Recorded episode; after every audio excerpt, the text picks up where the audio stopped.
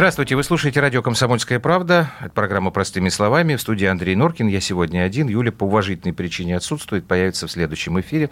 А гость студии у нас сегодня Константин Косачев, председатель комитета Совета Федерации по международным делам. Константин Ильич, здравствуйте. Здравствуйте. Я хотел бы с Украины начать. Я пока еще не привык воспринимать Владимира Зеленского полноценным президентом Украины. Мне кажется, что там процессами руководят люди, остающиеся в тени. И здесь, э, мне кажется, интересная фамилия Игоря Коломойского. Вот минувшую среду он дал очень большое интервью э, газете «Нью-Йорк Таймс». Я тезисно, уважаемые радиослушатели, про это интервью расскажу.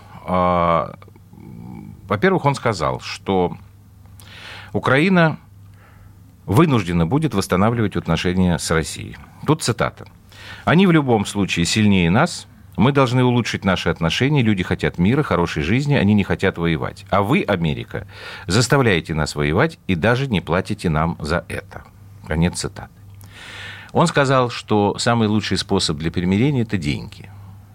Он сказал, что украинцам хватит 10 лет для того, чтобы восстановиться и залезать все свои моральные значит, раны. Деньги, по мнению Коломойского, с удовольствием даст Москва. Он даже назвал сумму. 100 миллиардов долларов. И вот теперь я, и не только я, пытаемся понять, что это за откровения такие. Он же просто так никогда ничего не говорит. Ну, э, вы знаете, второй для меня вопрос, что это за откровения такие. Первый все-таки, насколько Игорь Коломойский сейчас э, вхож в большую украинскую политику и насколько он ее определяет.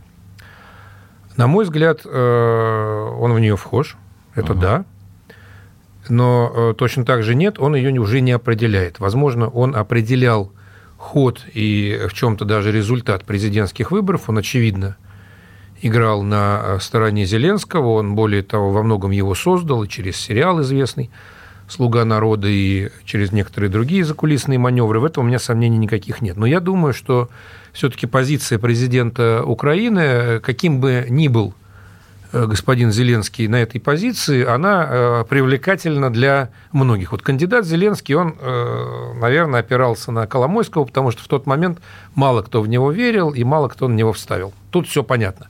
Как только Зеленский становится президентом, играть в Зеленского начинают очень и очень многие.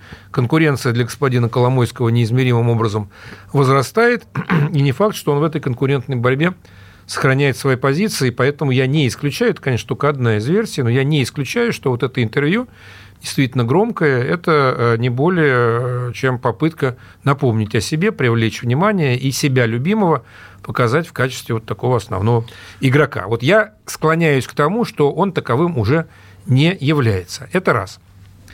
Но два, э, тем не менее, э, его высказывания интересны, потому что они так или иначе отражают э, те брожения умов, которые на Украине совершенно точно имеют место, и чем больше проходит времени с Майдана 2014 года, тем в большей степени эти брожения захватывают массы, в том числе и наиболее циничных украинских политиков и бизнесменов, к которым я, опять же, отнес угу. бы господина Коломойского. Вот перед тем, как мы с вами э, встретились, я слышал комментарий Руслана Бальбека, депутата Государственной Думы от э, Крыма.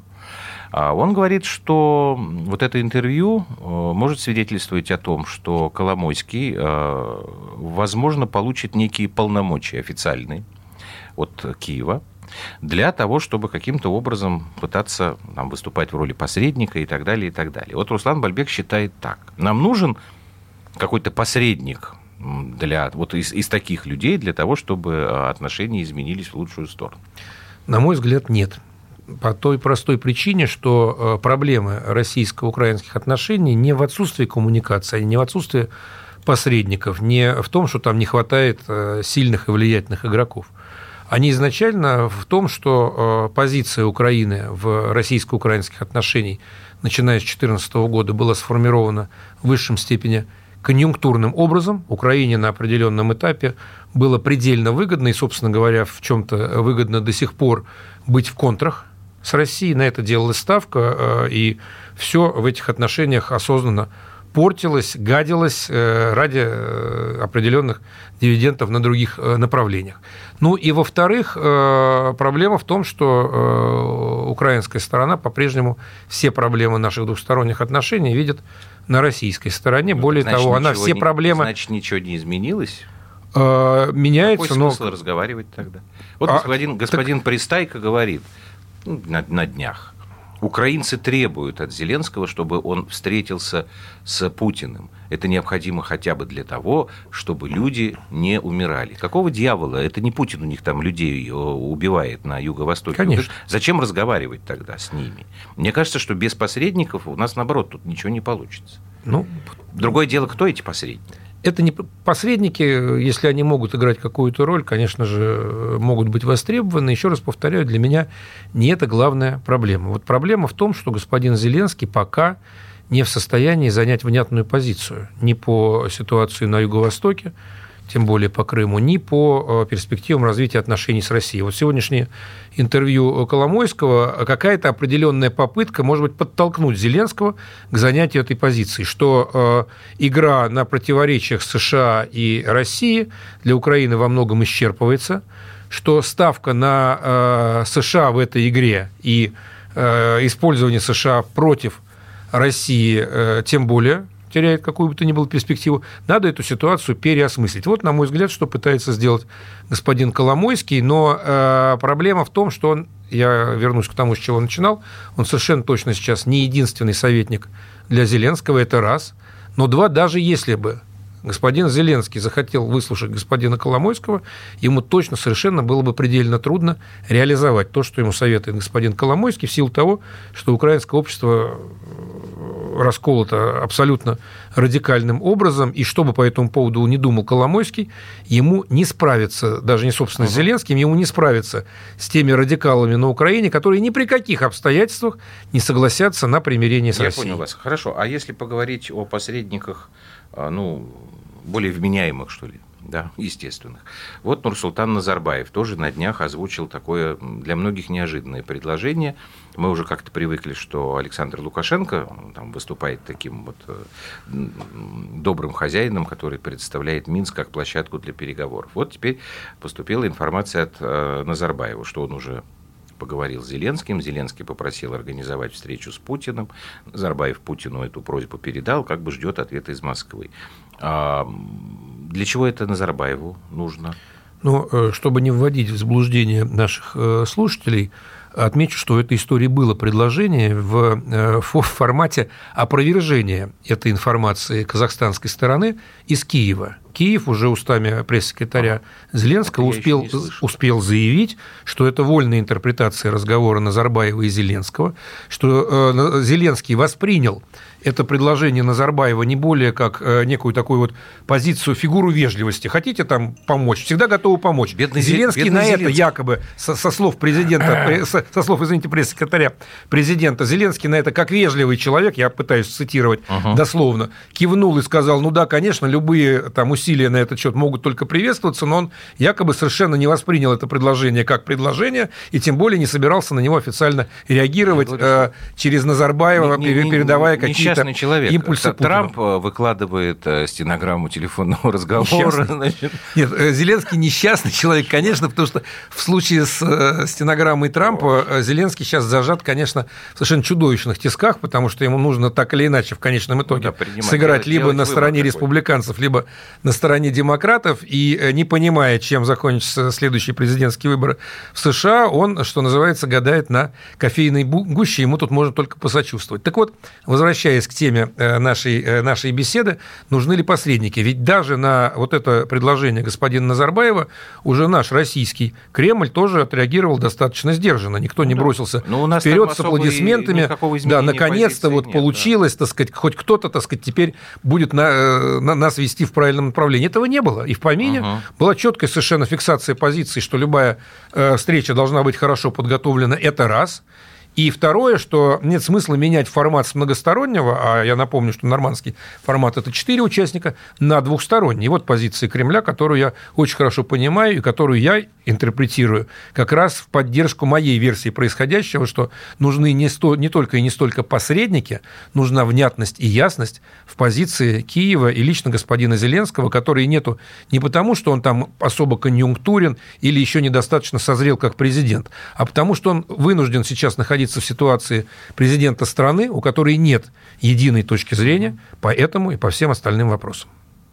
Хорошо. Сейчас мы э, сделаем небольшую паузу, потом мы еще несколько минут посвятим э, вопросам взаимоотношений э, России и Украины. Константин Косачев у нас сегодня в эфире, глава Сенатского комитета по международным делам. Мы вернемся минутки через полторы.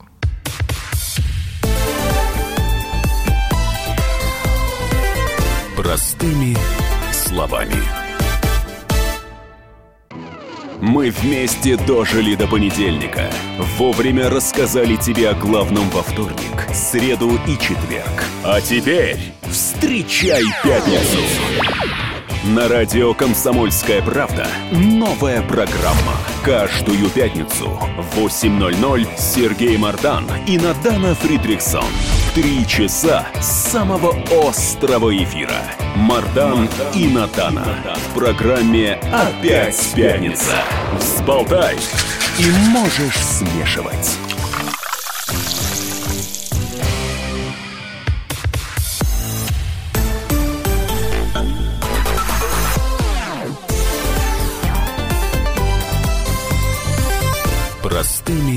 Словами.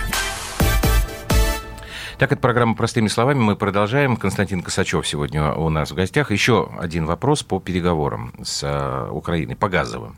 Я за последние несколько дней э, слышал от разных людей, причем с разными оценками, одно и то же. Встреча в нормандском формате, когда она произойдет, и если она произойдет, обязательно должна в повестке дня содержать вопрос по транзиту газа. Причем люди, которые говорят, что это правильный, это положительный момент, объясняют это так. Мы сейчас как раз должны добиться от Украины каких-то определенных уступок, которые, в общем, скорее всего, заключаются просто в адекватном поведении, потому что, ну, чтобы они отозвали суды, там все это. Те, которые не согласны, говорят, ни в коем случае это увязывать нельзя, потому что Украина будет на нас давить, и тогда мы как бы делаем определенную уступку, коготок увяз, все птички, э, птички пропасть, от нас будут требовать все больше и больше уступок по Донбассу, а потом, в конце концов, дойдем до того, что они будут обсуждать с нами Крым. Вот э, ваше отношение к тому, что на нормандском формате должны обсуждаться газовые вопросы? Я скорее против. Я бы так. даже сказал, я решительно против.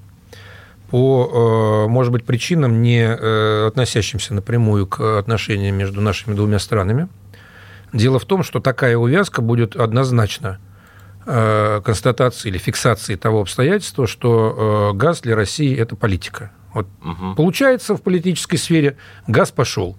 Не, полича... не получается в политической сфере, вентиль прикрутили.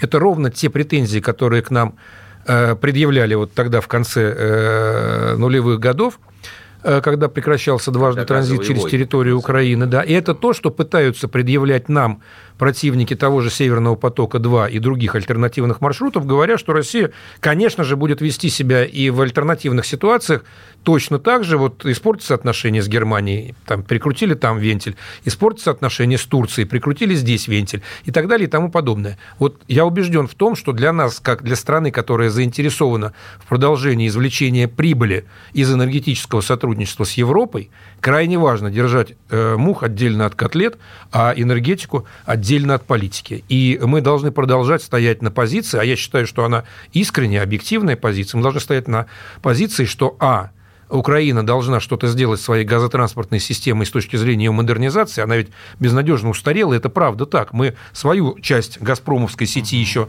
советских времен, ну не газпромовской, так сказать, а газовой, скажем так, сети советских времен продолжали ремонтировать и э, модернизировать, а украинцы нет. Они ее продолжали просто эксплуатировать, и она так или иначе сейчас не конкурентоспособна, она просто технологически требует для эксплуатации, для прогона газа значительно-значительно да. больших а, объемов технологического газа транзита оказывается гораздо дороже, и это не вопрос, так сказать, там политики, это вопрос действительно выстраивания ну, либо долгосрочных ну, отношений, вы же лучше, либо нет. Лучше вот. нас всех вместе взятых, я имею в виду себя и наших слушателей, знаете, что без политики уже давным ничего, давным-давно ничего нет. Нет спорта без политики, нет искусства без политики, нет ну, экономики без политики. И так, точно так же я знаю, что я никогда в этом не признаюсь, и никто в этом серьезно я сделаю вид, что я не, не признается. Слышу. Да, потому что, конечно же, спорт вне Можем политики и энергетика также. Можем ли мы а, все-таки постараться добиться в этой ситуации, помимо того, что я с вами абсолютно согласен, экономическая выгода, да, и чем меньше здесь будет политики, потому что вот ваш аргумент мне абсолютно понятен.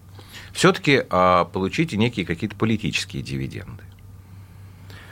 С... Германия наш союзник в, этом, в этой ситуации. Французы, они в меньшей степени, они, ну, им не так ну, много нашего газа достается, как бы у них немножечко другие там источники. Немцы вот наши союзники абсолютно. Ну, мы же можем сказать, слушайте, ребят, ну, вы же умные люди, госпожа Меркель. Вам надо, чтобы было тепло. Ноги в тепле держать. В силу возраста. Зима. Ну, скажите вы этим э, вашим друзьям в Киеве, чтобы они прекратили вести себя как дети. И все будет нормально. Всем будет тепло, все будут получать свои деньги, все будет хорошо. Вот думаю, что не так, а э, не так выстраивается наш разговор с Германией на этот счет. Все-таки надо понимать, что э, германская внешняя политика, она весьма публична, она достаточно прозрачна, и она во многом, нравится нам это или не нравится, она замешана не на коммерции, а на ценностях. Ну, во всяком случае, в той степени, в какой их э, таким образом понимают сами немцы. И да. представить себе госпожу Меркель, которая э, вдруг выходит к своему собственному народу, к своим избирателям, на всякий случай, и говорит, вы знаете, вот мы сейчас э, меняем нашу позицию по Украине, мы начинаем э, на нее давить, мы начинаем на нее накладывать санкции за несговорчивость, мы вообще угу. начинаем ее критиковать за то, что она там русский язык у себя зажала каким-то особым образом и историю нашу ну, общую им, интерпретирует. Им не мешает нас так, но, но, но, но зато, но зато но зато у нас теперь газ-то точно дойдет до наших домохозяек, и нам будет чем погреться. Правильно, Трамп вот я думаю, делает. что после этого госпожа Меркель точно совершенно должна будет упаковать так свои чемоданы уходить, так и, так. и уехать на пенсию. Ей так и так уходить. Трамп партии, так и делает. Партии не уходить. Если мы... Уходить. Это ужасно, что делает Саудовская Аравия. Мужика распилили. Но если мы не с ними не будем продолжать торговые отношения, они купят все у русских. Вот. Я не могу этого допустить. Вот тем-то и отличается Трамп от многих европейских политиков. Я это говорю совершенно искренне, что он не пытается притворяться, что у него где-то там в этой политике существуют ценности. У него существуют только интересы. А европейцы в этом смысле, они и э, вовне э, себя позиционируют как идеалисты такие, романтики.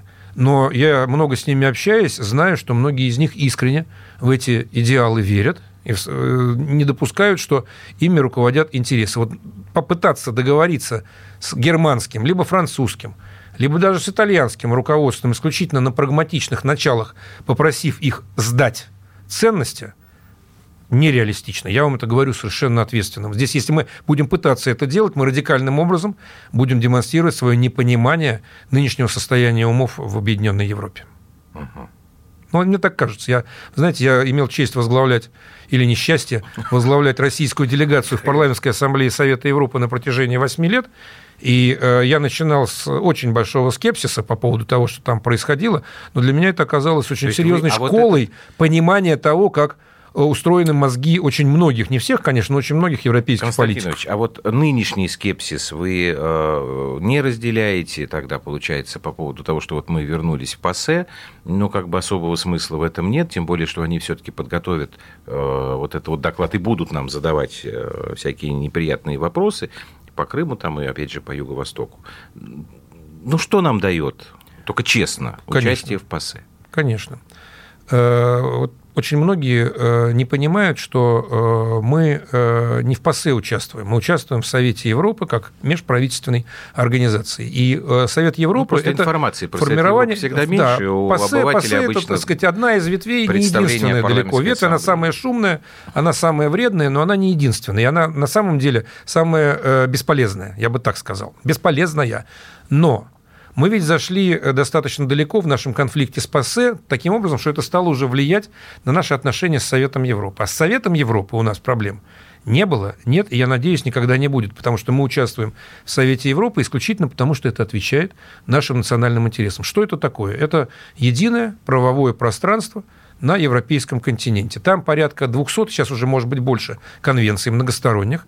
Из них примерно в 60 Россия участвует по нашему собственному выбору. Это конвенция, ну, э, естественно, есть конвенция о правах человека, единая, там социальная хартия, такие базовые документы. Но нам, там есть и совершенно прагматичные документы, ну, например, конвенция по противодействию терроризму, конвенция о защите персональных данных, конвенция о противодействии э, лекарственных, э, извините, о противодействии фальсификации лекарственных препаратов, конвенция против допинга в спорте. То есть совершенно прагматичные, прикладные вещи, участвуя в которых мы решаем очень многие важные для России проблемы даже по допингу в спорте. Если бы мы не находились в этой Европейской конвенции с допингом, нам бы свои цвета нашего флага э, оказалось бы защищать неизмеримо труднее, чем это происходило вот на наших глазах в последнее время. Так вот, мы сейчас с вами посмотрим, может, что там ВАДА решит. Так вот, да, это другой вопрос. Я ВАДА понимаю, это, это не да, Совет я Европы. Не буду так вот, мы в какой-то момент просто дошли до критичной точки, после чего наш конфликт с ПАСЕ нас бы неизбежно вытолкнул из Совета Европы в целом. И э, как бы не поступаясь какими-то своими, там, я не знаю, там, э, соображениями престижа, какой-то национальной гордости здесь, мы бы довели дело до того, что э, Россия бы, выйдя из Совета Европы, естественно, вышла бы в том числе из-под э, компетенции Европейского суда по правам ну человека. Что? Ну и... что, а вам возразят, есть БРИКС, есть ШОС, Прошел блистательный саммит Россия-Африка, куда все абсолютно без исключения африканские страны приехали. Давайте мы будем организовывать свои какие-то собственные площадки. Что мы вцепились в эту Европу, что мы вцепились в ООН и так далее. Да мы не вцеплялись ни в Европу, ни в ООН, мы пользуемся теми площадками, которые уже наработаны. Вот тот же Европейский суд по правам человека, который мало вызывает симпатии в России, но он так не вызывает симпатии, потому что есть некая такая общая оценка политизированности этого суда по ну, целому ряду вопросов. Правда. И она справедлива. Но там есть огромный пласт дел, совершенно конкретных индивидуальных дел, где граждане Российской Федерации находят справедливость в последней инстанции. Можно сожалеть по поводу того, что, что они до этого ее не нашли правда. в нашем Верховном суде или в судах предыдущих инстанций, но таких случаев даже не сотни и не тысячи, а, к сожалению, по-прежнему десятки тысяч, если брать всю историю э, взаимоотношений России с Советом Европы и Европейским судом. И вот я... эта ситуация, угу. последний вопрос, даже когда Россия как государство проигрывает дело в Европейском суде по правам человека, его выигрывает гражданин Российской Федерации. Это не позволяет эту ситуацию ситуацию считать заведомо проигрышной угу, для Хорошо, нашей я страны. вас понял. Сейчас мы прервемся. Э, выпуск новостей в эфире «Комсомольской правды», и затем мы продолжим разговор. Сегодня в программе «Простыми словами» Константин Косачев.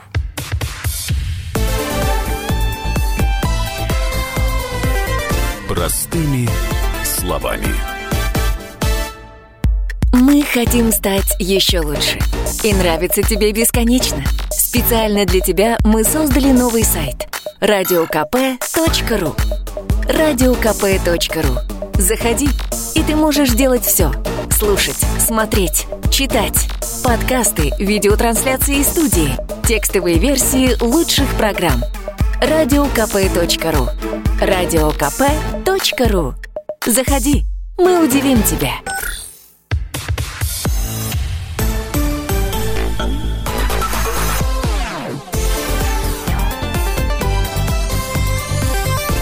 Простыми словами.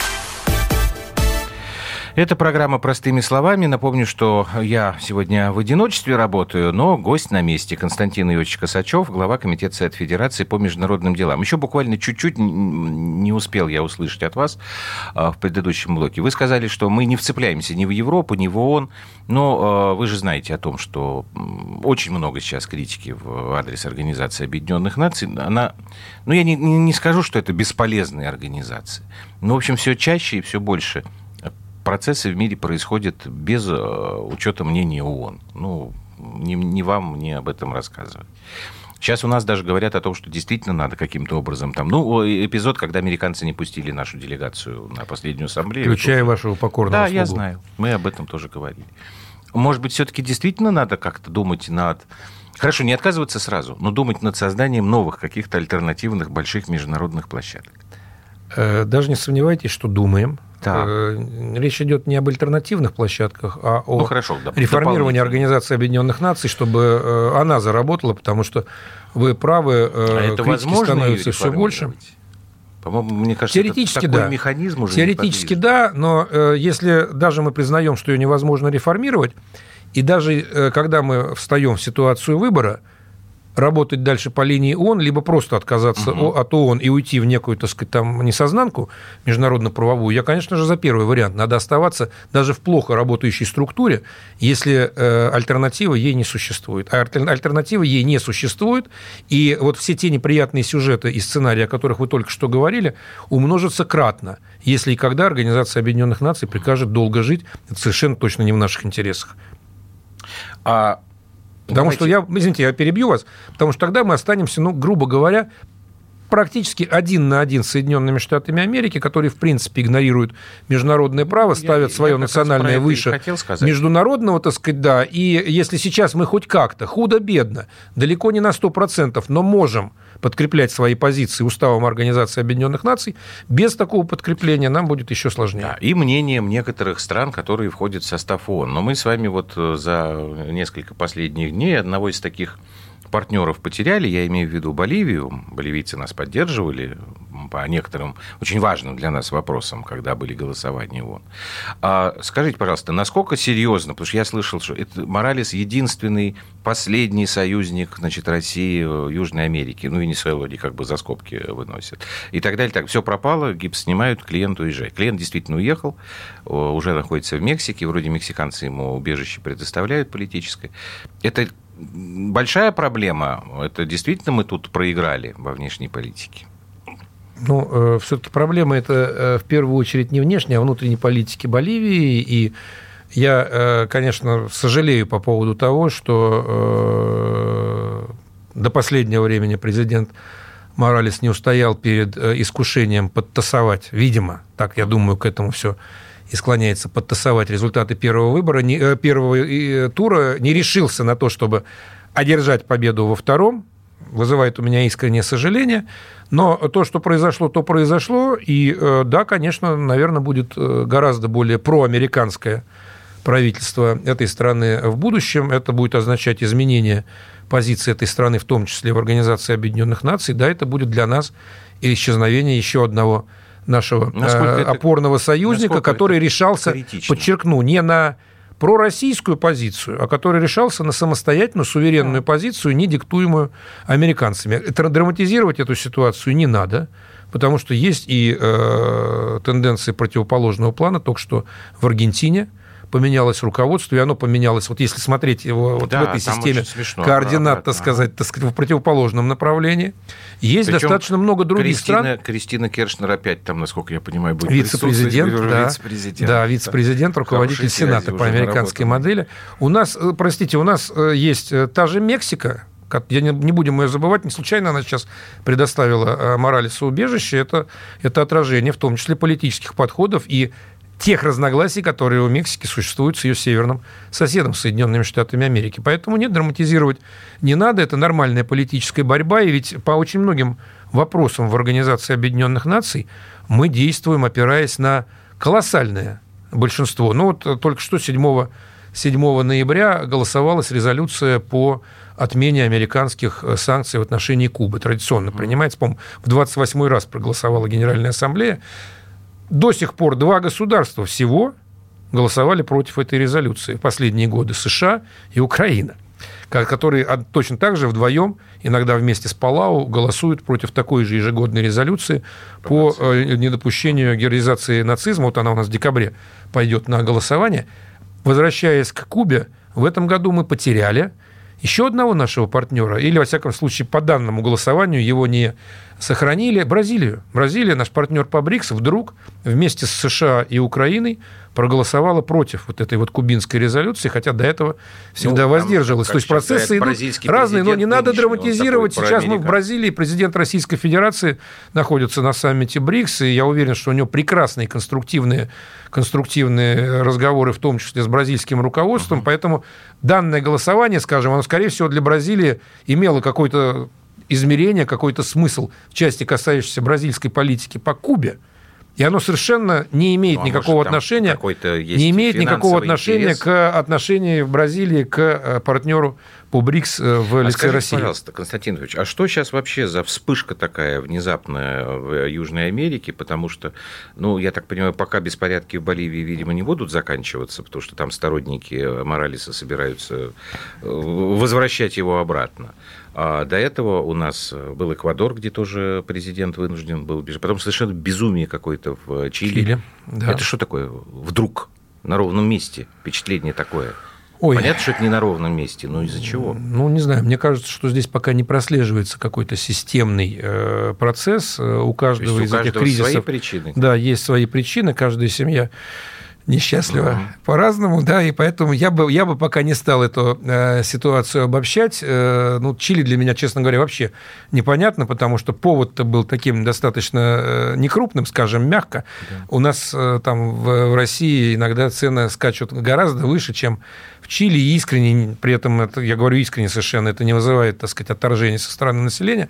Видимо, накипело, и мало того, ведь уже э, произошел отыгрыш, все решения отменены, как и в Гонконге, кстати, Да. другой совершенно континент, но как и в Гонконге, они давно уже отменены, а народ по-прежнему бузит.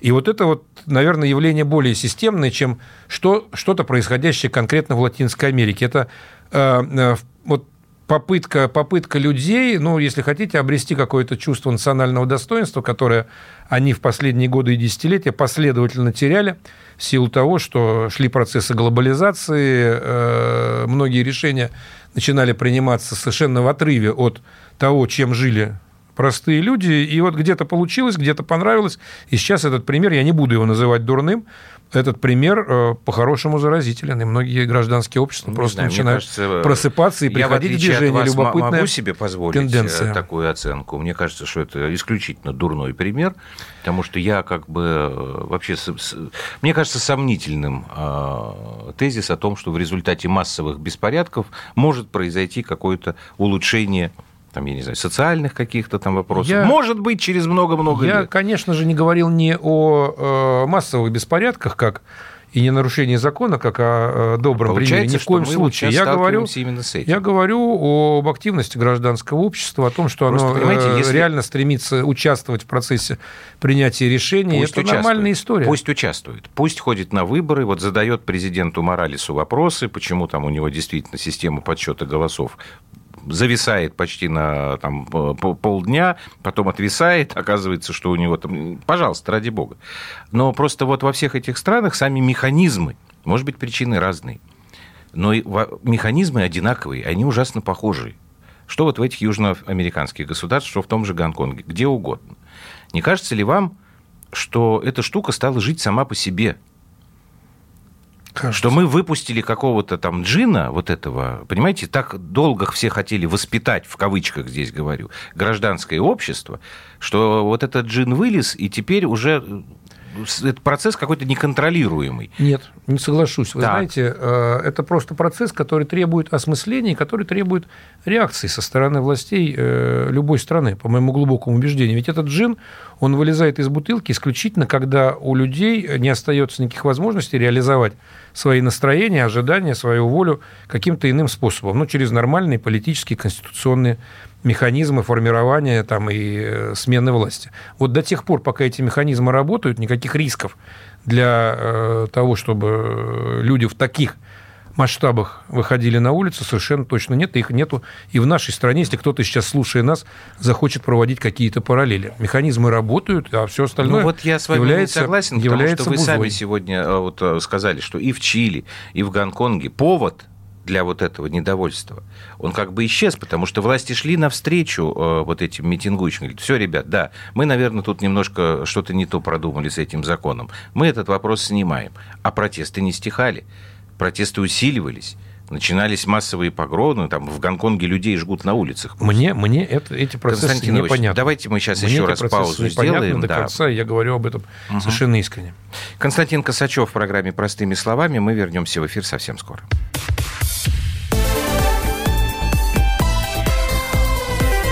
Простыми словами. Всем привет, я Максим Коряка. Радио «Комсомольская правда» проводит всероссийский конкурс предпринимателей «Свое дело». Все началось с моей программы, где я рассказываю о том, как создать и сделать прибыльным свой бизнес. Постепенно радиопередача выросла в масштабный проект для уверенных и амбициозных людей. Расскажи о себе на сайте своедело.кп.ру, стань участником конкурса и получи возможность выиграть главный приз – рекламную кампанию на 1 миллион рублей. Твой бизнес, твой успех, твоя премия, свое дело.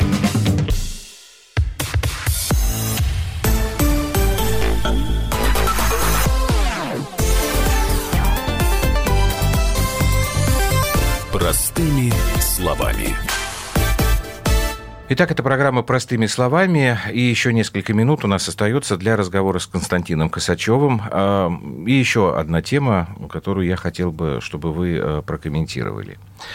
А на днях Израиль принял решение экстрадировать Соединенные Штаты российского гражданина Алексея Буркова. Ему в Америке грозит, по-моему, если я правильно помню, там порядка 80 лет. Это традиционные там обвинения. А американцы везде ищут и находят наших э, хакеров. Было очень много попыток не допустить этого. И мы обращались к израильским властям. Как-то не получилось. Почему? Ну, а попыток действительно было много. Я напомню, что господин Бурков был задержан э, израильскими властями три года назад. Он все это время находится в заключении, под следствием. С ним можно осуществлять любые процессуальные действия и на территории Израиля, в интересах любой третьей страны, угу.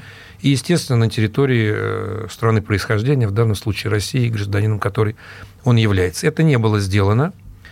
И э, я, честно говоря, э, все эти три года, наблюдая за этой ситуацией, сохранял определенный оптимизм. Ну, надеюсь, что Израиль в данном случае проявит свой, э, свой э, суверенитет, и, во всяком случае, в Соединенные Штаты Америки этого человека выдавать э, не будет.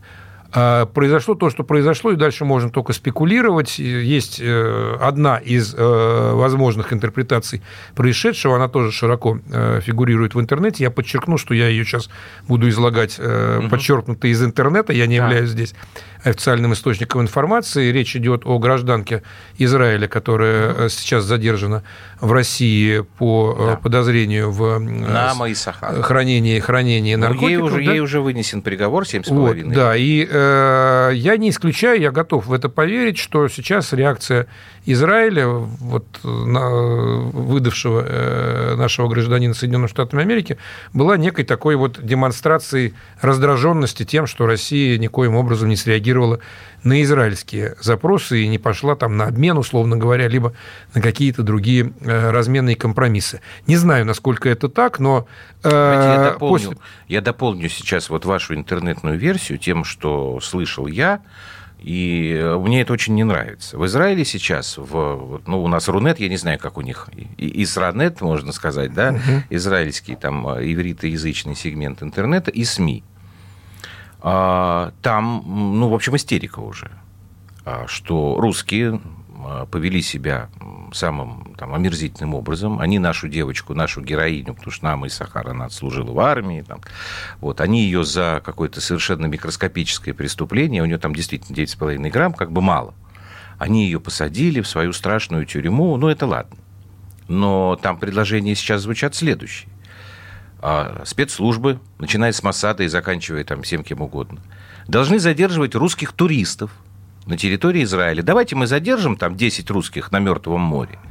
И потребуем тогда, чтобы русские отдали нашу Нааму, мы тогда, может быть, отдадим их. Понимаете, до чего дошло уже? Это ужасно. Если это какой-то так, ну, какой я надеюсь, что это не более чем голословные это призывы очень, в интернете, очень прямо то, сейчас... что общественное мнение перевозбуждено, я понимаю. Сейчас я, у них там в связи я, с обстрелами немножко эта я тема не знаю, отошла, Я не знаю всех э, деталей э, там, задержания угу. и обстоятельств э, судебного расследования вот этой изра... израильтянки, но у меня нет, нет, нет никаких оснований не доверять нашим э, следственным и судебным органам. Э, я хотел бы искренне верить в то, что в данном случае все было сделано по закону, что никто не пытался из этой женщины делать там заложника либо разменную карту. Мне трудно было бы в это поверить. Э, и э, даже если допустить гипотетически такую возможность, ну, тогда бы такой сюжет давно должен был бы быть согласен, реализован. Да? Согласен, да. А это здесь, вот, значит, дело гораздо сложнее. Здесь эти, да, одно... это возникает не, не, бьются, момент. не бьются не эти бьется. версии, почему я их и называю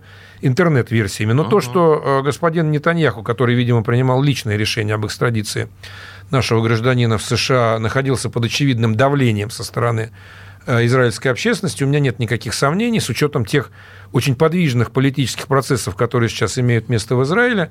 Он находится в крайне тяжелом положении, ему хочется, наверное, демонстрировать свою решительность, в том числе и в отношениях с достаточно сейчас близкой Израилю России. И вот он избрал, наверное, не лучший, не самый лучший вариант поведения. Может быть, э, мы забываем все время обсудить здесь и израильско-американские отношения. Может быть, он на этом решил какую-то очень серьезную проблему в отношениях Вашингтона и, соответственно, Иерусалима. А можно ли говорить о том, что вот мы сейчас э, как бы живем в таком мире, когда на отношения между странами, ну, то, что мы привыкли называть там большой политикой, там, дипломатией, оказывает влияние в том числе какие-то вещи, которые ну, э, раньше даже в голову не могло прийти. Вот задержание там, человека, гражданина одной страны там, с 9 граммами наркотических средств в аэропорту.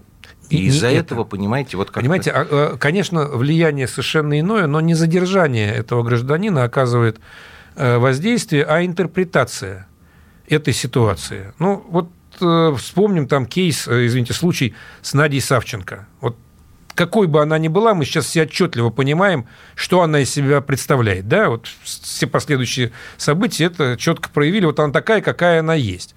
Но резонанс-то чудовищный был в, в мире по поводу Нади Савченко не в связи с тем, какая она, и не в связи с тем, где и за что ее задержали, и каким образом угу. ее в какую тюрьму посадили. Весь резонанс был связан с тем, что ее тут же сделали мученицей, национальной героиней, там, да. депутатом с неприкосновенным да. статусом, членом парламентской ассамблеи Совета Европы, героем Украины и так далее и тому подобное. То есть манипуляции вокруг того или иного сюжета, если они начинают иметь место в условиях владение э, нашими, в первую очередь, нашими оппонентами основными мировыми средствами массовой информации и социальными сетями дает э, ну, совершенно фантастический, в плохом смысле слова, эффект и реально, и реально влияет в плохом смысле на э, отношения э, этих стран с нами. А Это какой-то новый такой Конечно. вызов дипломатический. Конечно. Теперь все нужно учитывать. Конечно, безусловно, да. Мы раз за разом становится... Ну, это информационная война, о чем здесь говорить. Вот последняя, последняя история с э, гибелью создателя «Белых касок», который угу. там в Стамбуле, как да. сейчас выясняется, покончил жизнь самоубийством. Сегодня была эта новость. Но ведь сразу же пулей ее сначала записали на счет, опять же, российских там очередных отравителей победителей Скрипалей, так сказать, и убийц этого несчастного человека, потому что вот э, рука Кремля, она во всем ну, мире не дает никому... Да, она очень удобная. Поэтому, она, дорогие она друзья, безобразная не была. надо э, придавать большого внимания, как Константин Ильич сказал, интернет-версиям. Слушайте лучше радио «Комсомольская правда». Мы вас плохому не научим, правильно? А вы еще к нам придете, правда? С большим удовольствием. Константин Спасибо. Косачев, глава Сенатского комитета по международным делам, был у нас в эфире. Это программа «Простыми словами». Возвращаемся в эфир уже в полном составе, как обычно, будние дни 21.00 по московскому времени. До свидания.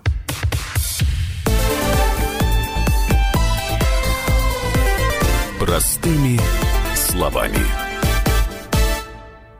Мы хотим стать еще лучше. И нравится тебе бесконечно. Специально для тебя мы создали новый сайт радиокп.ру радиокп.ру Заходи, и ты можешь делать все. Слушать, смотреть, читать. Подкасты, видеотрансляции из студии, текстовые версии лучших программ – радиокп.ру радиокп.ру Заходи, мы удивим тебя.